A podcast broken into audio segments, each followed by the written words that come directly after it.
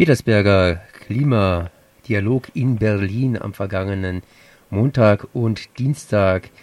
Greenpeace macht sich Sorgen um Europas Klimaschutz und er befürchtet, dass die Dynamik ganz einfach an Dynamik verlieren könnte, dass Deutschland hier zum Bremser statt zum Vorreiter wird. Ich bin jetzt verbunden mit Carsten Schmid und wollte ihn gerade fragen, haben sich die Befürchtungen bewahrheitet?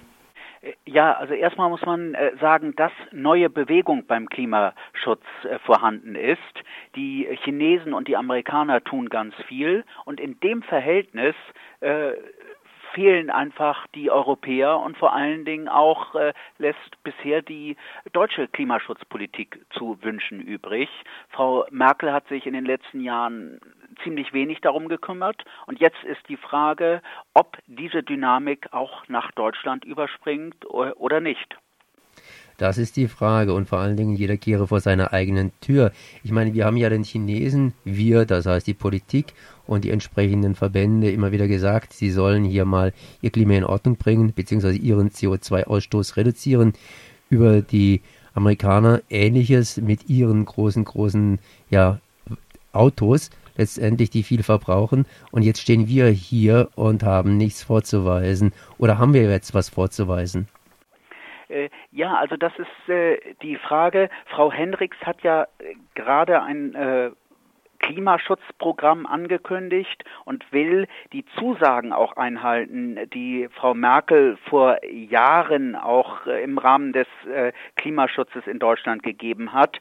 Treibhausgasreduktion von minus 40 Prozent bis zum Jahr 2020 und äh, wenn wir da gucken, dann sieht es eben äh, so aus, dass wir in den nächsten sechs Jahren über 200 Millionen Tonnen CO2 einsparen äh, müssen. Wir hatten in den äh, Jahren 2000 bis 2007 eine leichte Reduktion gehabt, aber gerade in den letzten Jahren ist durch die Verbrennung von mehr Braunkohle und mehr Steinkohle der Ausstoß von Treibhausgasen wieder gestiegen. Eine verfehlte Energiepolitik der Bundesregierung, die es nicht schafft, äh, die schmutzige und dreckige Braunkohle in die Schranken zu weisen, führt dazu, dass wir in den letzten Jahren steigende Emissionen haben. Und das äh, zeigt eindeutig, dass wir im Moment diese Umkehr nicht geschafft haben und äh, wenn wir da nicht zulegen, auch äh, das Klimaschutzziel von minus 40 Prozent äh, deutlich verfehlen werden.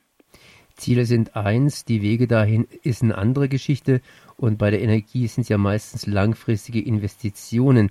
Welche Möglichkeiten hat denn die Regierung hinzugehen und hier die entsprechenden Emissionswerte zu erreichen?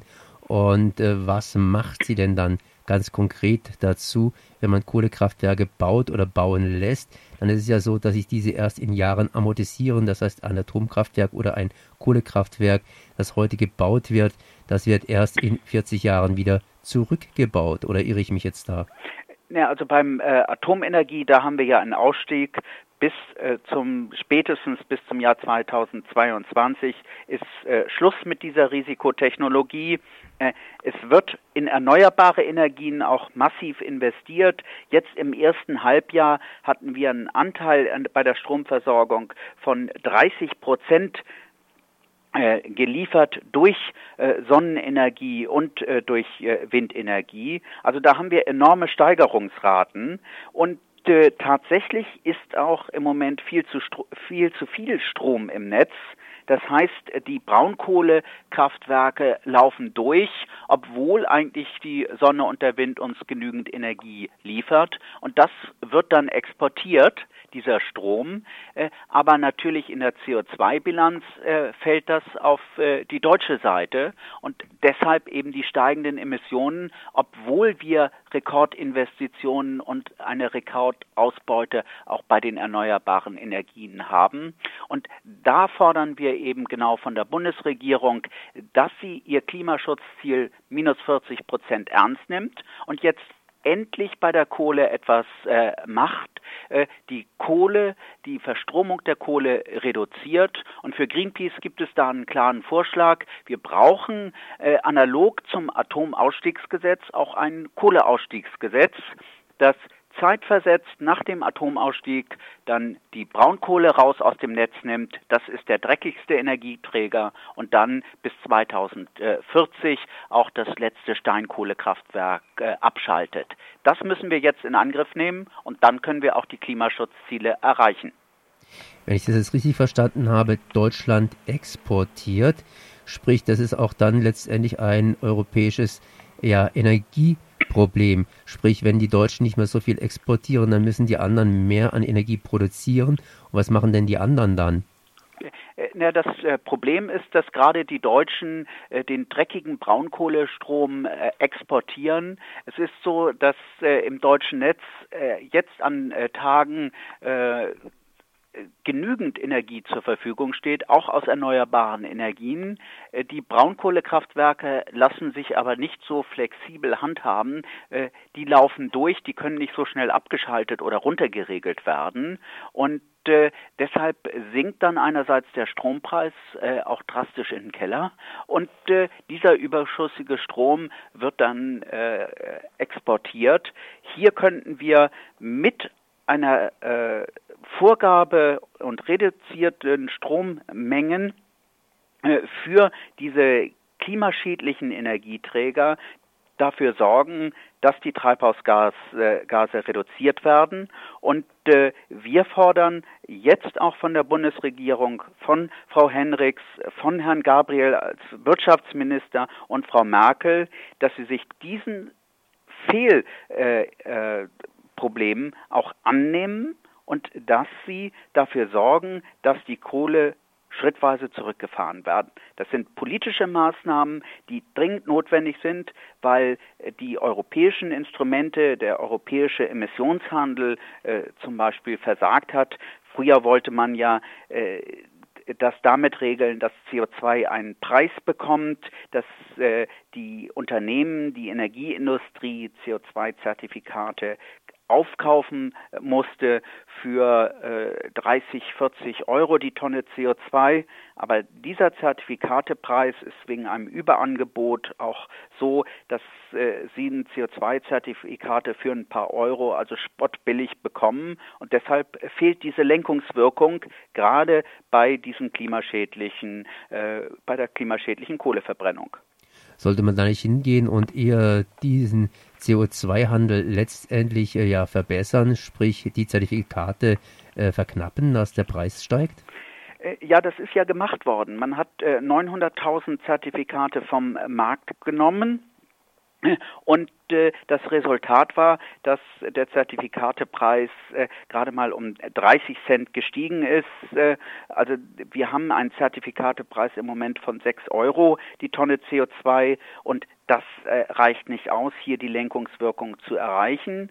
Und äh, alle Wissenschaftler sagen auch, dass äh, der Markt mit CO2-Zertifikaten überschwemmt ist und die Lenkungswirkung nicht bringt. Deshalb äh, sollten wir auch nicht nur auf ein einzelnes Instrument äh, wie den Emissionshandel setzen, sondern ergänzend in Deutschland auch ein Instrumentarium aufbauen, was zu einer schrittweisen Reduzierung und Abschaltung äh, der Kohlekraftwerke führt. Und zwar ganz klar zuerst natürlich die äh, besonders äh, klimaintensive Braunkohle und dann die Steinkohlekraftwerke, die abgeschaltet werden müssen. Das geht am besten mit dem Kohleausstiegsgesetz, ganz analog, wie wir das beim Atomausstieg äh, gehabt haben, äh, wo man durch die Vorgaben von äh, Strommengen auch sagt, äh, hier, das wird euch zugeteilt und danach müsst ihr abschalten und danach ist auch äh, dann Schluss äh, über einen langen Zeitraum von bis 2030, 2040. Jetzt nochmal zurückzukommen auf die europäische Frage. Wir, das heißt Deutschland, exportiert ja Strom ins Ausland, sprich die Ausländer oder Frankreich, Italien, je nachdem wer Strom braucht, der nimmt diesen Strom ab. Und wenn hier reduziert wird, müsste das Ausland ja irgendwo anders her seinen Strom beziehen. Äh, das ist ja sozusagen eine beidseitige Geschichte. Wird auch in diese Richtung gedacht hier in der Regierung? Das heißt, war das praktisch auch Thema bei den Petersberger Klimadialogen? Äh, in äh, Petersberg ging es ja um die internationale äh, Klimapolitik. Da wurde vor allen Dingen geguckt, was machen die Amerikaner, was machen die Chinesen. Und interessant ist, dass gerade in China, die ja in den letzten Jahren einen Kohleboom gehabt haben, dort auch wegen der Luftverschmutzung knallharte Maßnahmen anvisiert sind, man auch äh, in einzelnen Regionen eine Obergrenze für die Verstromung von Kohle äh, durchsetzen will und äh, in China im Moment massiv die erneuerbaren Energien ausgebaut werden. Das heißt, äh, Photovoltaikanlagen großflächig und Windkraftanlagen. Dort entstehen äh, äh, innerhalb kürzester Zeit Kapazitäten, wie wir sie insgesamt im Laufe der letzten Jahrzehnte hier in Deutschland aufgebaut haben. Also in China ist äh, dort ein enormer Umbruch zu spüren, äh, weg von der Kohle hin zu den erneuerbaren Energien. Und in Amerika sehen wir von Obama etwas äh, Ähnliches. Dort gibt es starke Grenzwerte für Emissionen von Kohlekraftwerken. Die Umweltbehörde ist dort sehr engagiert, das äh, CO2 zu begrenzen. Und Obama hat auch hier hochinteressante äh, politische Initiativen, die weltweit auch keine weitere Finanzierung für neue Kohlekraftwerke äh, äh, ein, einfordert. Nur die Deutschen, die machen weiter in Kohle. Äh, die äh, Kreditanstalt für Wiederaufbau mit ihren Bürgschaften, äh, die finanziert in aller Welt nach wie vor noch neue Kohlekraftwerke.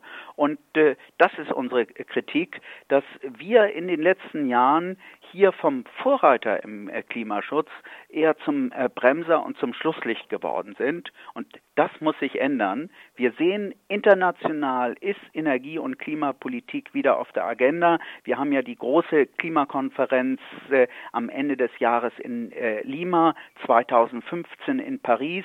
Äh, wir haben äh, den G7-Gipfel Anfang des nächsten Jahres hier in Deutschland, wo Frau Merkel auch schon angekündigt hat, dass das unter dem Hauptthema Energie- und Klimapolitik äh, stehen wird. Das ist richtig und das ist gut. Aber jetzt müssen auch äh, diesen ganzen Worten in Deutschland äh, Taten folgen. Und äh, das heißt eben, dass äh, wir endlich einschneidende Maßnahmen bei der Kohle brauchen. Ansonsten können wir unsere Klimaschutzziele nicht erreichen. So Carsten Schmid von Greenpeace Deutschland. Europas Klimaschutz droht an Dynamik zu verlieren. Ich danke mal für dieses Gespräch. Ja, gerne.